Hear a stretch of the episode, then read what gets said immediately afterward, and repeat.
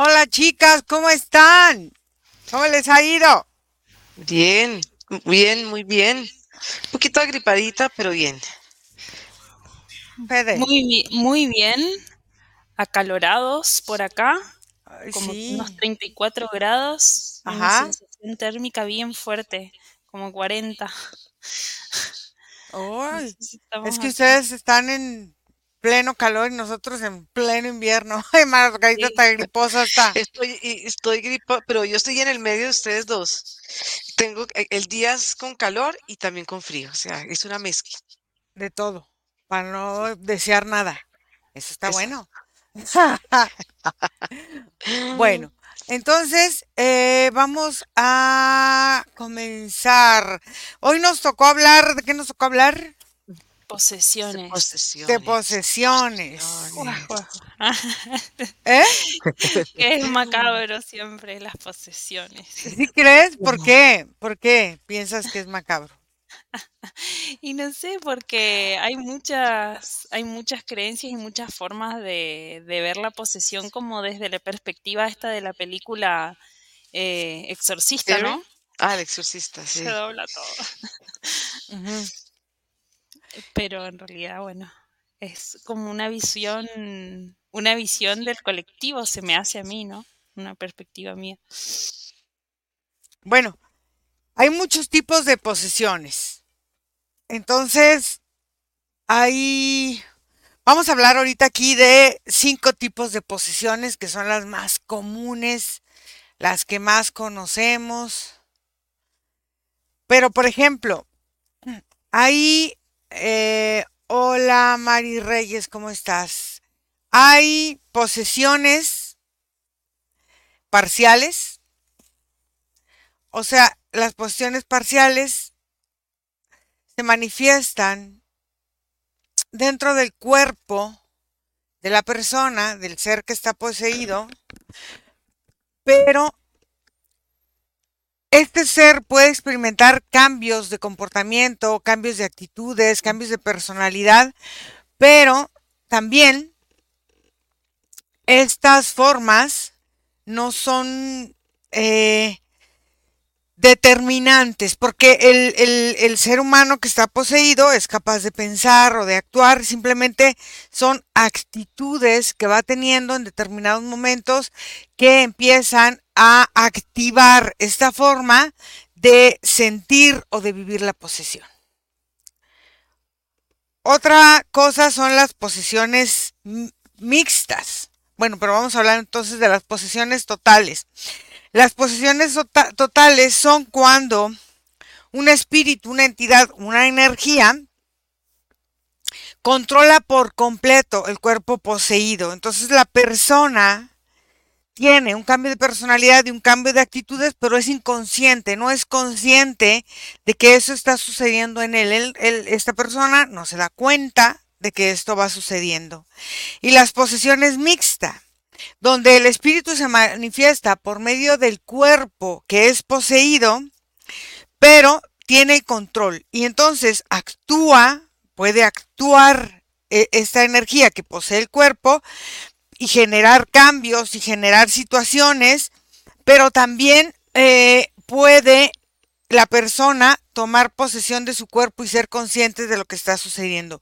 Este tipo de posesiones mixtas se ven mucho en las religiones, por ejemplo, en esto cuando hablan lenguas y ese tipo de cosas, son, Mm. pos- son posesiones mixtas, ¿no?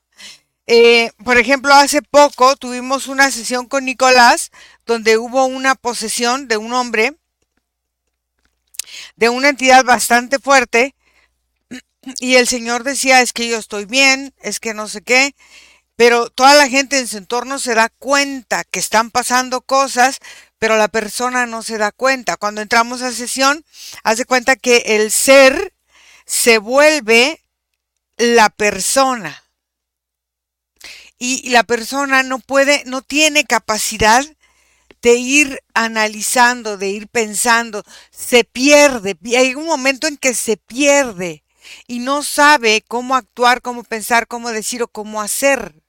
Entonces, esto afecta mucho esta parte de la personalidad de las personas. Hay posesiones de objetos. Es cuando un espíritu se manifiesta a través de un vaso, de un muñeco, de algún, o de la cama, o de ciertas situaciones que están en contacto con personas o con seres que han dejado de estar, de vivir y de pertenecer, pero que han tenido un contacto físico en vida y las posiciones de los lugares que pueden eh, comenzar a manifestarse por fenómenos paranormales conectados con la estructura de pensamiento y con la estructura de la forma en que nos vamos posicionando en un determinado lugar o de una determinada forma o de una determinada circunstancia. Entonces, son eh, varios tipos de posiciones. Eh, las posiciones eh, parciales tienen, como, como les comentaba, cambios de comportamiento, irritabilidad, agresividad, depresión.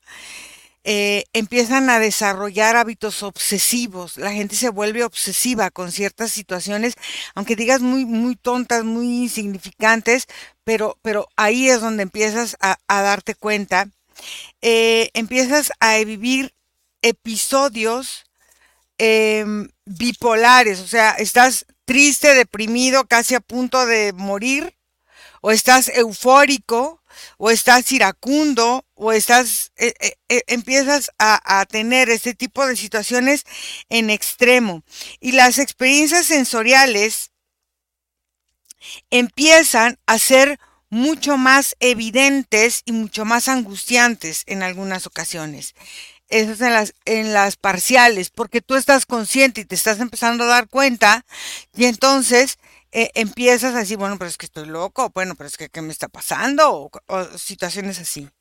Las posesiones totales pierdes el control de tus acciones y tus pensamientos, como les decía que le pasó a este señor. Pierdes la capacidad de acceder a tu conciencia y a tu propio conocimiento, tienes de repente cambios repentinos en la forma de expresarte, de hablar, en la forma de, de, que te hacen enojar y parece que contesta a otra persona, hasta en el tono de voz, hasta en la forma en cómo, cómo se expresa, y empieza a utilizar conductas muy extrañas. Por lo general se relacionan con obsesiones muy fuertes, fuera de control, o con situaciones violentas. Eh, esta parte de empezar a hablar otros idiomas sin tener control ellos es una parte de una posición total, posesión total. Y este parte de que quieren acceder o se les dan informaciones, es que aquí lo anoté todo, eh, se les dan informaciones que muchas veces no son em, parte de su vida. Entonces, ¿qué pasa?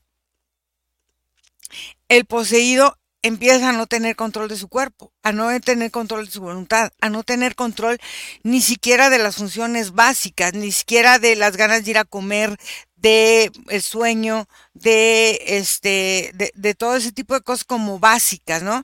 A veces que hasta sienten que se ahogan, que, que, que tienen esta respiración muy, como muy cortadita, muy ahogada, como que no depende de ellos, entonces empiezan a tener todo este tipo de cosas.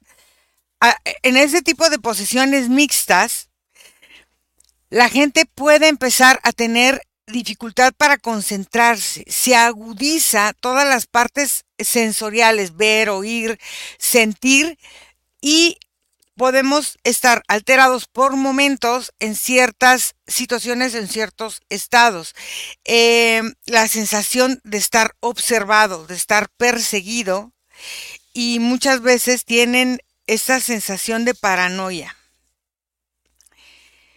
No todas las personas experimentan esos síntomas o síntomas eh, parecidos o similares, los pueden empezar a presentar pero aquí hay una cosa muy importante y muy interesante. La posesión se confunde también con control mental. Entonces, ¿por qué? Porque hay situaciones muy similares y al rato lo voy a explicar. Y acabo de escribir un artículo que, que le voy a decir a Fede a ver si me lo acepta, que se lo envíe fuera de tiempo. Porque aquí hablo sobre la forma en cómo energéticamente llega a nuestra parte energética y empieza todo esto del control mental y de la posesión a perturbar nuestros meridianos energéticos a través de la forma en que nosotros empezamos a conectar con el mundo. Eh, pero bueno, voy, eso ya lo veo yo más adelante con Fede. Pero ustedes, ¿cómo han visto, hablando de estas posesiones, estas posesiones y cómo las han sentido? Porque la canalización, al final de cuentas, es permitir un cierto tipo de posesión que por lo general nosotros en hipnosis manejamos posesiones mixtas porque accedemos a información, eh, les cambia la voz, cambian hasta la, la forma de expresarse, pero aquí es muy importante, y lo vamos a ver más adelante, en cómo es importante conocernos para que este tipo de posesiones no se vuelvan una situación habitual y luego no se vuelva una, una forma como adictiva de la energía. Margarita o Fede. Eh, eh, ah, bueno, que. No, por la que sea. bueno, inicio yo. Eh, bueno, en hipnosis, ¿cómo lo veo yo? Mm, cuando entra uno, antes de entrar al campo energético de la persona, ya se empieza a sentir la energía pesada. Ya se empieza a ver que pasan cosas, en, digamos, en el espacio donde uno está o empiezas a titilar las luces, o empieza a ver ciertos movimientos. Eh, entonces uno dice, aquí está, aquí hay algo, aquí hay algo que toca estar, digamos, muy alerta. Eh, cuando uno ya conecta con el campo energético, eh, muchas veces se ven dentro del campo energético, pero muchas veces también se ven afuera. No siempre, no siempre se ven incluidas estas posesiones adentro o, como dices tú, se ven parcial. Entonces, eh, cuando hay este tipo de posesiones, porque hay unas que son mucho más densas, hay unas que son mucho más sutiles, eh, uno, ve cómo la persona pues empieza a tener un cambio de comportamiento, inclusive los campos mentales se entrecruzan y las personas y la persona poseída muchas veces está pensando, está actuando o se está expresando como la persona, inclusive muchas veces va tomando su apariencia física. Entonces, eh, um, estos campos empiezan como a sentirse pesados, empiezan a, sentir como si perdieran luz, como si perdieran volumen. Y, y, muchas veces no solamente una persona puede tener una posesión de un ser o una entidad o de un familiar o de un amigo o de un ser querido, sino muchas veces estas personas arrastran eh, una cantidad de seres a su alrededor y eso va afectando la vitalidad de la persona, va afectando la vitalidad, la forma de ver la vida, la forma como camina en la vida, la forma muchas veces como se conecta con la muerte. Son personas que muchas veces tienen como ciertas, eh, um, como, no sé si son adicciones o son como, como, como, sí, como, como, mm, pueden ser adicciones a la muerte y les gusta como estar muy conectado con eso. Entonces, eh, um, y hemos, bueno, hemos, yo no he tenido así unas pesadotas, pesadotas, tal vez en alguna, en un curso había sí, una sesión. Sí, sí, inclusive uno empieza a ver la persona cómo cambia la mirada y a veces la mirada es agresiva. Uno siente que esa persona lo quiere agredir y lo quiere atacar a uno. Entonces, em, y puede tener cambios de comportamiento, inclusive en todo ese proceso hasta puede tener cambios de, personalidad en, en, varios momentos. También, por ejemplo, hay posesiones eh, que se conectan, digamos, con algún miembro de la familia y uno, eh, y esto es porque hay una lealtad y hay una simetría en experiencias. Entonces uno muchas veces siente ciertos pesos en el cuerpo y está viviendo ciertas situaciones y cuando uno hace un trabajo y se libera, inmediatamente los dolores del cuerpo se van. Y la energía de esa persona se libera y uno mismo, claro, por supuesto que también se libera y uno empieza a sentir su energía diferente. Es como si uno sintiera una autonomía y una sensación de libertad increíble yo también he sentido que hay posesiones cuando tú dices de la, del control mental de pensamientos que lo poseen a uno. Y esos pensamientos como que van tomando, van tomando como una identidad, es como un egregor que hasta la persona habla. De pronto estos amigos imaginarios que son parte como de la vida de un niño, pues que a veces entran y van tomando como, como estas formas pueden, pueden llegar a ser parte como de una posesión parcial. Entonces yo siento que la posesión no es algo que sea como el exorcista, que es porque se puso a hacer cosas de magia negra y se le metió un espíritu, sino siento que en la cotidianidad y en la vida como tal y en tus vidas, lo que hayas vivido, puedes vivir una experiencia de esas. Ok, Fede. Sí, por ahí me estaba acordando de ese, de ese mismo curso que nombró Margarita, ¿no? Porque fue como mi, mi experiencia más cercana con una persona que presentaba una posición bastante, o sea, una posición total, porque su cuerpo por momentos perdía la voluntad y, y se dirigía a las personas del curso de una forma y por ahí cambiaba. Y la misma persona se daba cuenta porque me acuerdo de eso porque decía, yo no sé por qué la, eh, la gente no se acerca a mí. Ah, yo sí sé por qué, dijo Iracema. Pero, pero era así como una situación incómoda y a la, y, y a la persona se le blanqueaban mucho los ojos. Es como que si la mirada, eh, como si el ojo no, no tenía control. Y ahí uno percibía esa falta de control del cuerpo físico, De la persona. Y sí que esa estuvo, estuvo bastante pesada. De hecho, estuvimos como canalizadores los tres. Y a, y a mí me había tocado canalizar justamente la entidad que estaba poseyendo al- a la persona esta. Y como dice Iracema, ahí es mucho también de, de sentirse uno, de saber la diferencia con, con estos seres tan intrusivos y pesados y poder hacer eso sin que después eso se mantenga como, una, como un hábito, como una forma eh, de decir, bueno, dejo que entre cualquier cosa a mi cuerpo, canalizo y se va, porque también esa cuestión eh, fue como, se volvió una moda en un momento. Claro, pero, de- pero aparte no es así. ¿Por qué? ¿no? Porque al final de cuentas el cuerpo energético como el cuerpo físico guardan memoria. Y ahí entra la parte de la química del cuerpo y de la energía del cuerpo. Y entonces, eh, eh, estas personas que, que yo quiero canalizar, yo quiero hacer, pero si no conocen, si no saben manejar la energía, son presas fáciles de estas situaciones porque porque tú misma estás abriendo el campo, tú misma estás o tú mismo estás empezando a hacer y tarde o temprano esto va a tener consecuencias en tu cuerpo físico. Empieza a haber desgastes en los huesos, problemas musculares, problemas circulatorios y sobre todo problemas mentales. O sea, ¿por qué? Porque al final de cuentas tú te vas moviendo en un campo eh, energético, que tu cuerpo es energético, pero también vas desestructurando ciertas partes físicas y ciertas partes biológicas para la adaptación, aunque es energético y aunque estás acostado, todo tu cuerpo está puesto ahí. Todo. Entonces, bueno, hay que entender, o sea, hay, el otro día estaba leyendo, hay muchos cursos de, de, de, meditaciones y de no sé qué tanta cosa. Pues sí, es que, es que cualquiera lo podemos hacer, cualquiera, pero, pero eh, entrar en un estado así, eh, con responsabilidad, es, es difícil porque no todo mundo lo sabe manejar.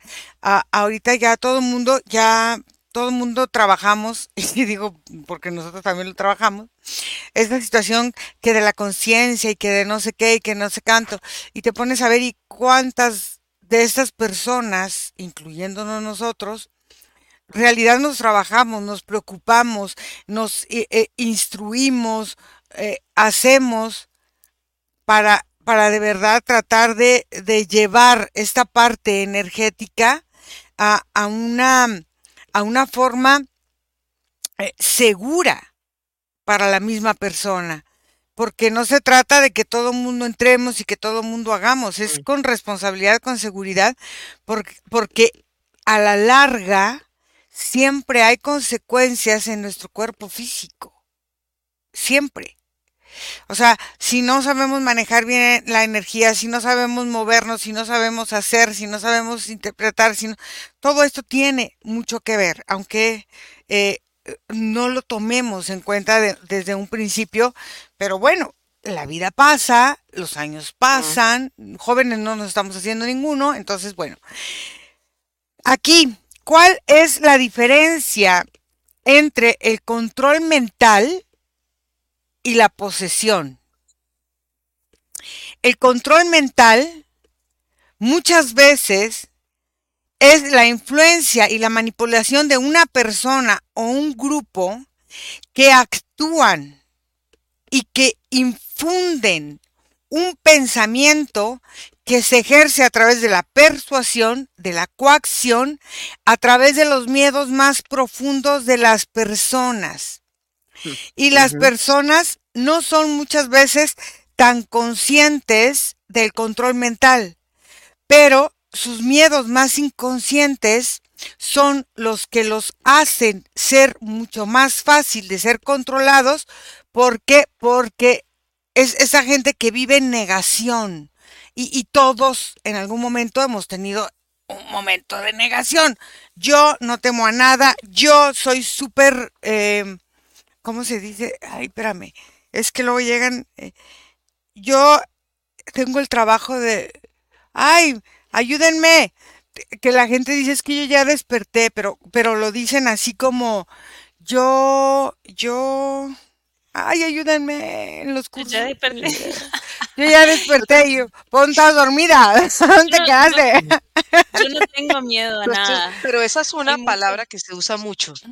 Yo no tengo miedo a nada. Y, entonces, en esa, en esa situación es cuando estás tu subconsciente diciéndote, porque te está diciendo el miedo que tienes, no tengo miedo a nada, y tengo miedo a todo, ¿no? O sea, ah. y, y al final de cuentas, una persona poseída no es consciente de la posesión, no la identifica y el control mental con esas palabras, yo no tengo miedo a nada, yo ya desperté, yo ya no sé qué, yo, e, esas situaciones de, de, de, reafirmación, de, de, confirmación, muchas veces es lo que nos lleva a entender que es un control mental, porque entonces está buscando con la mente, eh, ejercer un control, pero la emocionalidad ni siquiera entiende qué pasa con ella.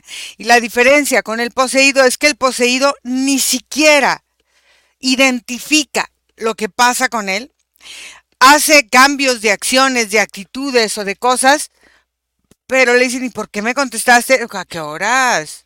Oye, pero ¿por qué me pues, no se dan cuenta, no son conscientes, ¿sí? Entonces, e, esa es una parte em, importante. El control mental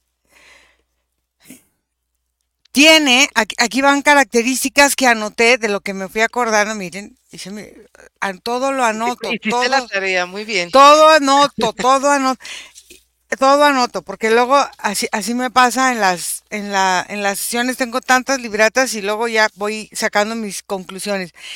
El control mental se caracteriza por los cambios de comportamiento de personalidad, por la dificultad de concentrarse y terminar tareas, muchas veces.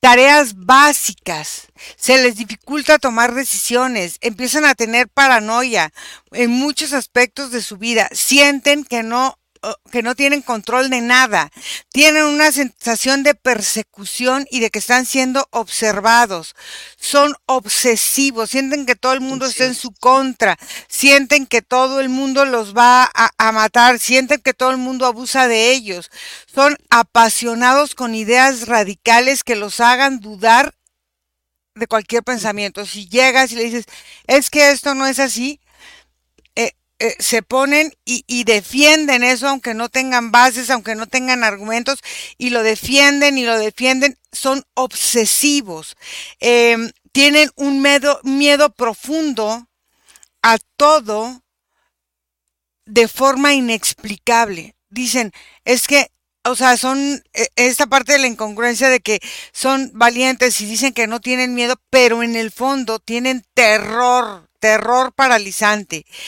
y son propensos a la promiscuidad consciente e inconsciente, sobre todo en cuestiones de, de ver este tipo de, de situaciones de, de, pornografía, de desnudos, de, todo ese tipo de cosas de forma inconsciente o, o a cuestiones de sangre o películas sanguinarias o películas eh, sangronas, iba a decir, de, de, de, de, bueno, de ese tipo de, ya saben. O, mm. o, o películas donde hay mucha, uh, mucho abuso o mucha, eh, a la hora de tener relaciones con, con situaciones de, de, de, de, abuso, pues. masoquismo y todo ese tipo de cosas. Sí, la posesión, es que no sé si esas palabras se pueden decir en radio. Es, que, ah. es que ya ves que uno ya no sabe. Pues es que los medios están también como que, bueno, la, la posesión sí tienes cambios de carácter, sí tienes violencia, pero piensas mucho en la autodestrucción. E, esta parte inconsciente es como si quisiera uh, matar, eliminar, erradicar lo que lo posee, y entonces es como si quisiera destruirlo. Y en el control mental no. Sí, o sea, es, es, es diferente. Eh, empiezan a despertar donde lenguas, donde escrituras, donde empiezan a, a, despertar dones que no son característicos de la forma de vida de forma natural. O sea, hay alguien que puede conectar eh, de naturaleza con cosas, pero por lo general son estas situaciones que se vienen después de un tiempo, en esta búsqueda que se hace tan desesperada muchas veces de conectar con algo o con alguien, que se dan ese tipo de cosas. Eh, y empiezan a tener movimientos corporales inconscientes y empiezan a tener respuestas o situaciones inconscientes. Eh, muchas veces tienen, tienen sueños o tienen situaciones muy complicadas que se van complicando en los sueños y entonces eh, eh, es gente que no recuerda, es gente que no puede entender ciertas situaciones en ese sentido. Eh, entonces, esta, esta forma es como vamos nosotros entendiendo las posesiones que ya las dijimos eh, en un principio y, el control mental. ¿Ustedes cómo han visto en hipnosis la diferencia entre una posesión y un control mental? ¿Qué es más duro a veces? Uy, yo creo que eso depende, ¿no? Porque depende también la posesión como estábamos hablando, que a veces no son tan, a veces son mucho más, eh, más sutiles y a veces cuando una persona tiene o está controlada mental es terca y no quiere salir de, de ese control porque de no, alguna manera se siente en su zona de confort. Uh -huh. Entonces quitarle ese pensamiento es como prácticamente dejarla vulnerable frente, frente a alguna situación. Entonces quiere decir que van sintiendo que, esa, que ese control les da cierta fuerza o les da cierta o cierta como si les da como si como una fuerza que ellos sienten que no poseen, pero en realidad sí poseen.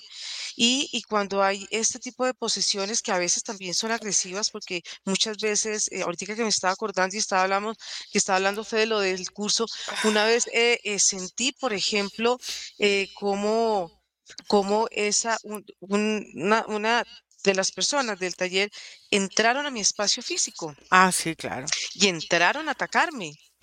Y, ahí es donde, donde uno tiene que, pues, bueno, uno pone los límites porque uno ya conoce cómo, cómo, cómo funciona todo, digamos, cómo funciona la energía. Pero, pero depende, depende también, ¿no? Porque, y yo pienso también que en esas posesiones, eh, los vínculos que tiene la persona con, con el ser que lo posee, ¿no? Porque de alguna manera tiene que haber una afinidad hay una afinidad y también hay una, la persona acepta, porque ellos, esto, ellos no entran, o yo nunca he visto que entran hacia la fuerza, sino la persona de alguna manera, por alguna circunstancia, eh, permite que esta posesión se dé, ¿no? Entonces, eh, um, entonces yo a veces podría decir que a veces el control mental es más fuerte en ciertos casos. Fede. Bueno, yo por ahí eh, lo que percibo es una, una diferencia en cómo se siente dentro de la anatomía cuando uno entra al campo energético de una persona y, está ahí en una situación, hace poquito nos, nos tocó la situación de un, de un chiquito que era un control mental y em, este, esta forma es como mucho más enfocada en los ojos, mucha cuestión visual porque el control mental entra mucho por los ojos y se siente mucho más eh, toda la energía acumulada en el cerebro, en el lóbulo frontal, en todo ese, en todo ese nervio ocular y en la forma de estos movimientos involuntarios es como se va como ya incorporando al resto del cuerpo, pero cuando uno entra y, se percibe es como mucho más en la cabeza, ¿no? La energía. Y ya cuando se da una posesión se siente mucho en la columna vertebral, en la médula y en, la forma, en eh, muchas veces también en la garganta, porque es como si toda esta zona de la nuca, la garganta y toda la médula espinal quedara como... Em, sí, eh, poseída. o sea, queda como, como siendo parte de, esa entrada de, ese ser, ¿no? Y se siente fuerte y pesado y como si fuera inflamado. Claro, y tiene una, tiene una explicación lógica, porque nosotros, em, primero vamos a, hablar, em, nosotros en la, en la hipnosis, como nosotros la trabajamos, que trabajamos con ustedes, que son los telépatas, para cuando el cliente no puede entrar en hipnosis profunda o en estado profundo, em, nosotros eh, ayudamos a la persona a comprender y a reconocer lo que está pasando en su campo para que pueda empezar a desarrollar sus habilidades para solucionar desde su fortaleza. Y, creo que eso es muy, es muy importante, desde su fortaleza y no desde mi fortaleza ni desde la fortaleza de los, de los telépatas, porque eso sería estúpido, porque sería volvernos interferentes también, ¿no? Entonces, tiene que ser desde sus fortalezas y transformar todas sus programaciones y la creencia desde la raíz, desde la forma, desde el momento, desde el punto en que se creó, para que sea todo de una forma más eficaz. Esto no es una cura milagrosa, pero hay que tener compromiso, tanto del cliente como del terapeuta, porque al final de cuentas están dándote la confianza y están poniendo su vida en ti. ¿Por qué? Porque ¿qué pasa con el campo energético? El campo energético tiene una capa externa y tiene una capa interna. Y esa capa externa conecta con el mundo espiritual y con las energías sutiles. También es responsable de cómo el aura se mantiene saludable, que es lo más externo para comunicarnos con todo lo que está, con todo lo que vivimos. Y la parte eh, interna es la capa energética que cubre nuestros órganos. Entonces, mm. esta, esta forma de entrar una y otra que pueden llegar, fíjate, muchas veces dices, viene eh, heredada por el, por el sistema. Fíjate, no es tanto que venga heredada por el sistema. Al final de cuentas, en el sistema de creencias que estamos manejando aquí, nosotros eh, vamos activando lo que muchas veces dicen que se activa el karma. Y el karma puede ser individual o puede ser em, en conjunto. O sea, yo puedo hacer un karma individual y puedo hacer eh, también en esta forma de hacer la maldosidad o, lo, que, lo que haga, porque el karma no es nada más lo malo, es también lo, bueno que tú haces, la vida te, lo regresa, no es, o sea, no es que te lo regrese, no es, no es eh, la forma en que el universo se cobra, es la forma en que tus acciones son retribuidas. En la misma intención con la que tú haces, con la que tú te diriges, con la que tú haces, en esa misma intención, la energía va y viene como un boomerang, recoge todo lo que está en intención primaria y te regresa a ti. Es el karma. Y el karma muchas veces hay, hay, personas en las vidas de las familias que se llevan a la familia entre las patas y entonces las familias vienen pagando karmas o los ciudadanos vienen pagando karmas o, o, o ciertos países vienen pagando karmas. ¿Por qué? Porque puede ser individual y colectivo. Eso es interesante que lo veamos. ¿Por qué? Porque yo me puedo salir de un karma colectivo perfectamente bien. ¿Sí? O puedo estar dentro de un karma colectivo o no. O sea, eso, ya depende de muchas cosas. Pero, ¿cómo entra esto a partir de ahí? De estas creencias y de estas formas es que llegan las posesiones y los controles mentales. Fíjense qué fuerte. ¿No? Sí, porque en ambos casos es como una sesión de poder, ¿no? Es una sesión de poder. ¿Sí? Entonces, esa parte de la manipulación mental altera ciertos flujos de esta energía de la que yo les estaba hablando que se mueve entre la parte externa y la parte interna de nuestros órganos y de nuestro cuerpo. Entonces, ¿qué sucede? Cuando hay una manipulación mental, se, se mm, hace mucho más pequeña la parte externa y eso va haciéndote más susceptible a la influencia, porque es como si tuvieras un impermeable y ese impermeable empezamos a entrar por las fisuras energéticas y se va permeando y se va volviendo parte del impermeable. Esa es la, la cuestión del control mental. Se va volviendo parte de esta forma y te está volviendo eh, impermeable. Y entonces puede interferir en la forma en la que tú vas actuando y cómo te vas moviendo en la vida. Y entonces una posesión viene del miedo profundo de la expresión del alma, de no permitirle al alma la expresión. ¿Sí notan la diferencia? Ah, entonces, entonces por eso en algunas partes se siente en la biología en unas partes y en otra parte. O sea, tiene una explicación muy, muy sencilla, se puede decir, pero muchas veces no la sabemos. Y entonces no la sabemos y entonces la tratamos de forma diferente. Entonces tenemos que fortalecer nuestra energía a partir del autoconocimiento, de mantener un campo fuerte y de pensamientos autónomos y responsables. Y parece sencillo, parece súper fácil, pero, pero nos cuesta. O sea, vamos a... Sí, sí, nos cuesta. sí, pero fíjense que también en las personas que han vivido el control mental, su parte física ha sido agredida y ha sido violentada y han sido muchas veces abusados desde la gestación.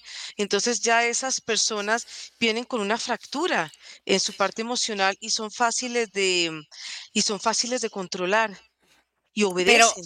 sí, sí, pero ahí, ahí te va. El control mental no es nada más que tú sufras un abuso físico.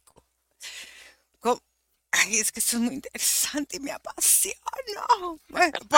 o sea, haciendo mi resumen, escribí esto que le quiero mandar a Fede. Ojalá que me lo reciba, si no en el otro número, donde hablo de la estructura energética de cómo la manipulación mental y la posesión se vuelven dependencias energéticas una de la otra. Y entonces, ¿qué pasa? ¿Por qué? Fíjate algo muy interesante.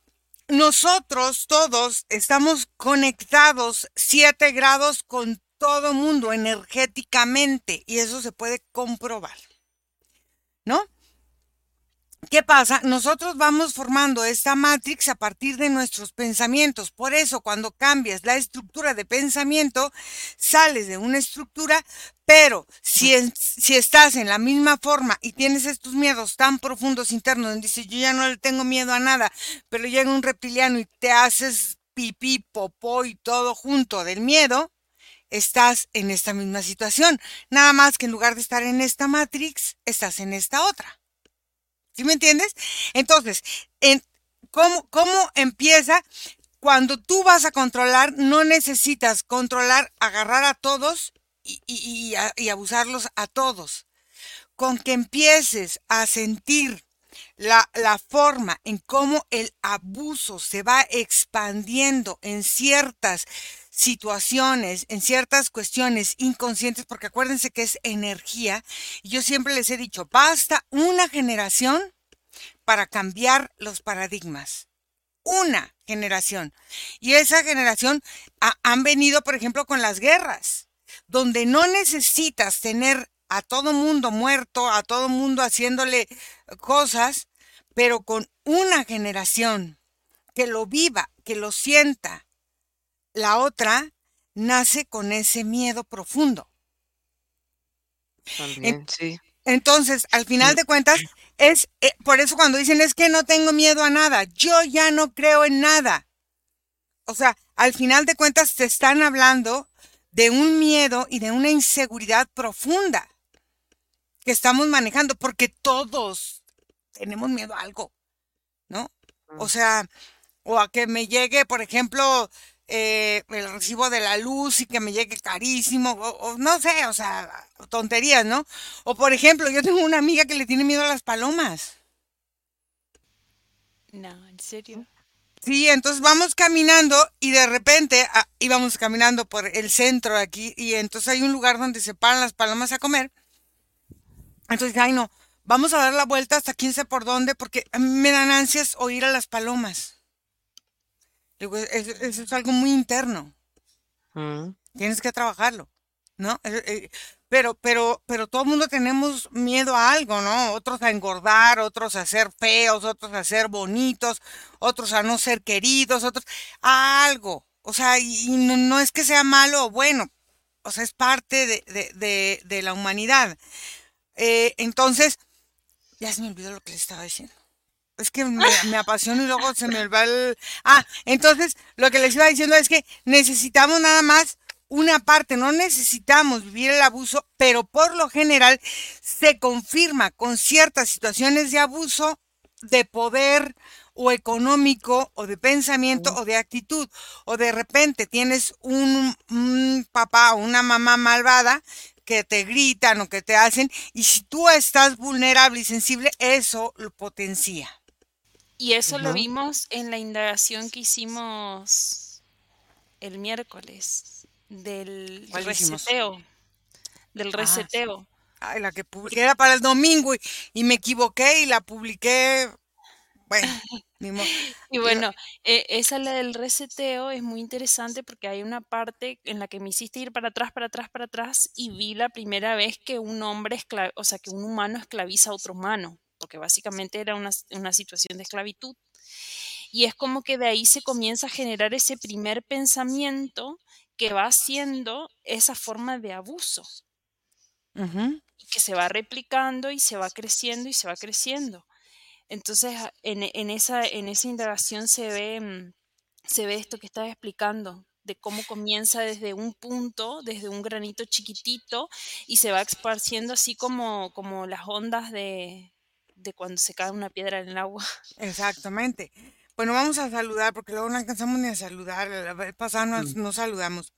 Valentín, saludos aquí de León, Guanajuato. Daniela González, saludos hasta Zapopan. Ramiro, saludos desde la Ciudad de México. Francisco, saludos a la Ciudad de México. Juan Ramón Sánchez, saludos. Y José Juan Cázares, saludos. Y vamos a ver acá que nos dicen Mari Reyes, hola Aide, saludos. María Calderón, María García, Virginia Rodríguez, Ale, saludos. Anabela, Amalia, saludos. Lupita Montoya, saludos. Rosalina, en un tiempo de 10 años mi cuerpo mental no descansa, por lo tanto ni el físico. No tenía paz. Esto no era control mental o posesión, no, no te sé decir, el la mente nunca, nunca descansa, el cuerpo en realidad nunca descansa. La mente sigue trabajando, todos nuestros órganos siguen trabajando, nada más esta parte emocional es la que muchas veces duerme. Saludos, Gerardo. Gisela, buenas tardes. Jenny, gusto de verlas a las tres. Ya me cuesta mucho, pero aquí estoy presente. Gracias, Jenny. Yo no termino algo, lo dejo casi listo, pero no termino. Bueno, es que no, no siempre tiene que ser así, o sea, estamos hablando de generalidades, ¿no? Hola, llegué, gracias, Laura. Una persona con enfermedades de cáncer o muchas enfermedades a lo largo de su vida también es posesión, no, no necesariamente. Hubo un tiempo que aproximadamente a las 3 de la mañana veía un jinete negro en mis sueños y yo quería despertar y no podía. Y sentía mucha desesperación. ¿Esto qué era? ¿Un sueño? O sea, es que al, final tenemos que entender y tenemos que aprender a, separar esta parte de em, eh, las creaciones y las co-creaciones externas de lo que realmente entonces estamos expresando nosotros en nuestros sueños. Nuestros sueños nos pueden decir ciertas situaciones. Los sueños son como poesía. Yo siempre les he dicho, lean poesía. ¿Por qué? Porque nos van presentando una parte en fantasía de algo de nuestra vida y lo tenemos que aprender a interpretar. Entonces, pueden ser muchas cosas. eso se necesitaría ver en sesión. Eh, gracias, muy interesante. Qué gran conferencia nos brindan. Confirmo con ello lo que he aprendido a través de los años de sus videos de las sesiones personales, agudizando el aprendizaje personal. Muchas gracias. Gracias a ti, Elizabeth Valenzuela. Patricia Aragón, Recuerdo cuando era asidua a ir a la iglesia y hacían estas reuniones de confirmación y hacían la imposición de manos y según recibimos al Espíritu Santo, yo no entendía por qué había ¿qué? ¿Por qué había quien tenía el don de lenguas y se desmayaban? Cuando me tocó a mí no pasó nada, yo me sentí indignada. Recuerdo que me dijeron que yo vomitaba el espíritu. Sin embargo, de esas personas que manifestaban, yo sabía que sus vidas no eran tan perfectas. Al fin me controlaban haciéndome sentir indigna. Pues sí, eh, Gerardo, toda la campaña de vacunación que se generó en la situación que vivimos eh, está de mano con el programa de manipulación mental Sí, sí. haz la investigación súper interesante. Hola, Alfredo, Patti, hola, hasta Argentina. Argentina, estamos escuchando atentamente Javier Ibero. Saludos a Javier Ibero. Jesús Santos, hola, Ale Romero. Cuando tienes en tu cuerpo un desencarnado por medio de brujería, es una posesión, no siempre, no siempre, porque a veces es una imposición y eso también lo tenemos que ver. Eh, hay que ver una imposición, hay que entender que son los dominios energéticos, porque también eso es importante, es que hay muchas cosas que no, que no vamos entendiendo y que no nos las dicen y que no nos las, no las platicamos. He aprendido mucho con todos sus videos. En un principio, me atacaban mucho al grado de dejarme dolor físico, pero con todos los retos y la constancia he superado mucho. Muy bien, gracias. Ángeles Ponce, saludos, gracias. Bueno, chicas, ay, mira, ahora alcanzamos a dar, mira, ya, ya le estamos agarrando a la, a la hora. Una pregunta muy interesante. ¿Cuál? Que nos dejaron bien, bien arriba. Bien arriba y que dice, ¿de qué manera se pueden evitar las posesiones? ¿Dónde dice eso? Bien arriba, eh, pero me quedó porque es una pregunta cortita, pero que Anabela Espinosa. Anabela Espinosa, ¿de qué manera se pueden evitar las posesiones? Pues así. fortaleciendo tu energía mediante el autoconocimiento. Si tú no sabes tu energía, cómo se mueve, y en esta parte que está delgada y, la que está interna, la que está afuera y la que está adentro, que eso generan un flujo energético que se va conectando con nuestros meridianos energéticos que vienen también conectándose de la forma en cómo la Tierra maneja sus propios meridianos naturales, no los impuestos, estamos hablando de lo natural. Entonces, si tú no sabes, si no entiendes tu energía, cómo fluye, cómo va y cómo va hacia las partes vitales de tu organismo, de tu forma energética y de tu estructura, entonces, ¿qué pasa? No conoces esta parte energética y entonces pues puedes eh, estar vulnerable. Va a haber quien te diga, no, es que eso no es así, sí es así. Y, y, y, y velo y compruébalo y siéntelo. Hay gente que se vuelve adicta energética a estar en contacto con entidades porque es tanta la inseguridad que siente que le dan eh, sabiduría, que le dan fortaleza, que le dan conciencia. No te dan nada. Eso todo es del campo del cliente o de la persona. Es diferente hacer una indagación hacer una sesión. Entonces, mantener tu campo fuerte, tratar de distinguir cuáles son tus pensamientos autónomos, qué es la forma de pensar y cómo empezar a reconocer tu autonomía, tanto en pensamiento, en actuar y en ser. Porque, como les digo, o sea, si vamos a salir de, un lugar donde decimos que ya no hay nada, que no sé qué, pero estamos en otro y nos conectamos a otro con esta misma premisa profunda del miedo, es lo mismo. O sea, aunque lo queramos ver eh, diferente y le queramos poner palabras rimbombantes o lo que sea, es exactamente lo mismo. Em, Daniel Raigosa, saludos desde Austin, Texas. Saludos a ti también, Daniel. Preguntas, chicos, pregúntenos, porque luego no preguntan y luego dicen, es que nos faltó información, pero pues si no preguntan, pues cómo vamos a ah, saber. había otra persona que preguntó una cosita acá de la esquizofrenia, sí, acá está. José Ángel Santo Filmo Toar dice, una persona que sufre de esquizofrenia o una que hace de medium, ¿son casos de posesión o es algo diferente? Es que es algo diferente. Una persona que hace de medium, claro, ella está admitiendo la posesión. Sí, vamos, o sea, hay que ser claros. ¿Para qué lo vamos a poner como no es? Así es. Pero aquí la cosa es que la persona que hace de medium tiene que saber cómo mover su campo energético y todo, porque si no también se contamina su campo, su entorno y todo. Eh, una persona que tiene esquizofrenia, ay mira, es que la puse aquí y mira cómo se ve la...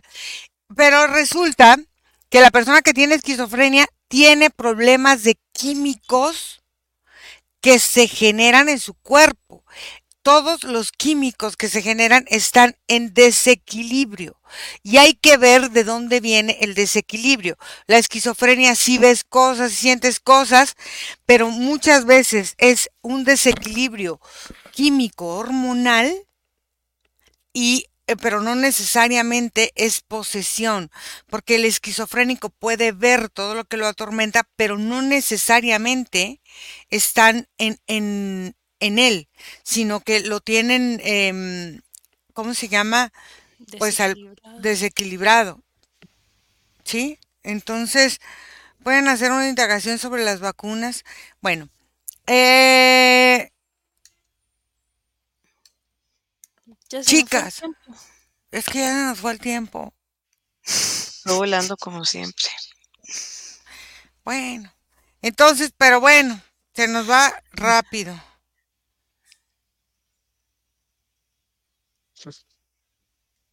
Bueno, entonces, no hay preguntas. Voy a ver si el, martes, si no, si no puedo publicar esto en la revista, les comento. El martes en Telegram voy a hablar de la estructura energética de esta forma de interacción para ver, y lo, lo hablamos en, lo hablo en Telegram, porque me toca ser vivo en Telegram, ¿no? ¿O, o no?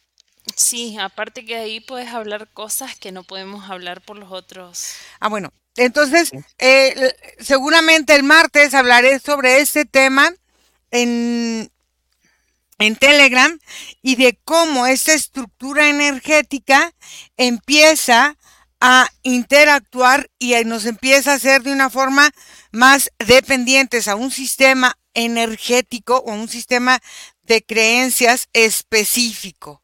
Entonces, bueno, entonces nos vemos que el, el, martes toca, este martes tocó en YouTube, o bien me acuerdo. No, este, este martes toca en Telegram.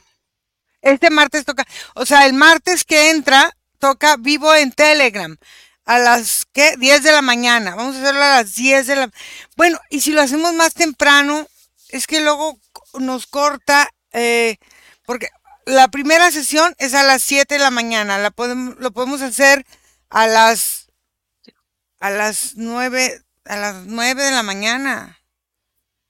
O lo podemos hacer a las 8 de la mañana y mover la sesión. Y sí, no sé. Vamos a organizar vamos, vamos, a organizar para hacerlo temprano, porque yo siento que temprano eh, avanzamos más, más todos y no nos, no nos cortamos en el, en, en el día. Dice aquí, Gracias, eh, muy interesante. Chicas, muchas gracias por compartir con nosotros. Un abrazo a las tres. Jessy, muchas gracias. Cariños desde Argentina. Saludos hasta Argentina. Saludos a todas. ¿Cuáles son los síntomas físicos de la desprogramación? De la desprogramación, pues es que te tienes que sentir bien. ¿No? Cuando tú te desprogramas, claro, empiezas a sentirte un poco desubicada porque estás acostumbrado, como el cuerpo energético y el cuerpo físico tienen memoria, estás acostumbrado a estar de determinada forma. Entonces, tienes que, te tienes, te sientes desubicado, pero tiendes a sentirte bien, ¿no? En algunos momentos dicen, es que como que regresé, no, pero nunca regresas de igual manera ni con la misma intensidad. O sea, es la, es la diferencia. Me hizo acordar esa persona que te dijo, lo que pasa es que ahora me siento feliz y no ah, sé qué, hacer porque nunca me había sentido tan bien. Esa es la desprogramación. Esa es la desprogramación. Chicas, gracias. Algo con lo que quieran terminar rapidito, que tenemos tres minutitos nada más ya. Margarita. Pues eh, yo voy a contar una experiencia cortiquitica que tuve con una, con una situación de posesión y, y fue de una persona desencarnada a través de un perrito. Y ese perrito empezó a, a conectarse conmigo porque esa persona desencarnada necesitaba expresarle a la familia una situación. Entonces muchas veces estas posesiones también se dan de una manera totalmente diferente, no como tan demoníacas como el exorcista, sino muchas veces se buscan canales para poder comunicar ciertas situaciones. Entonces fue algo también muy interesante.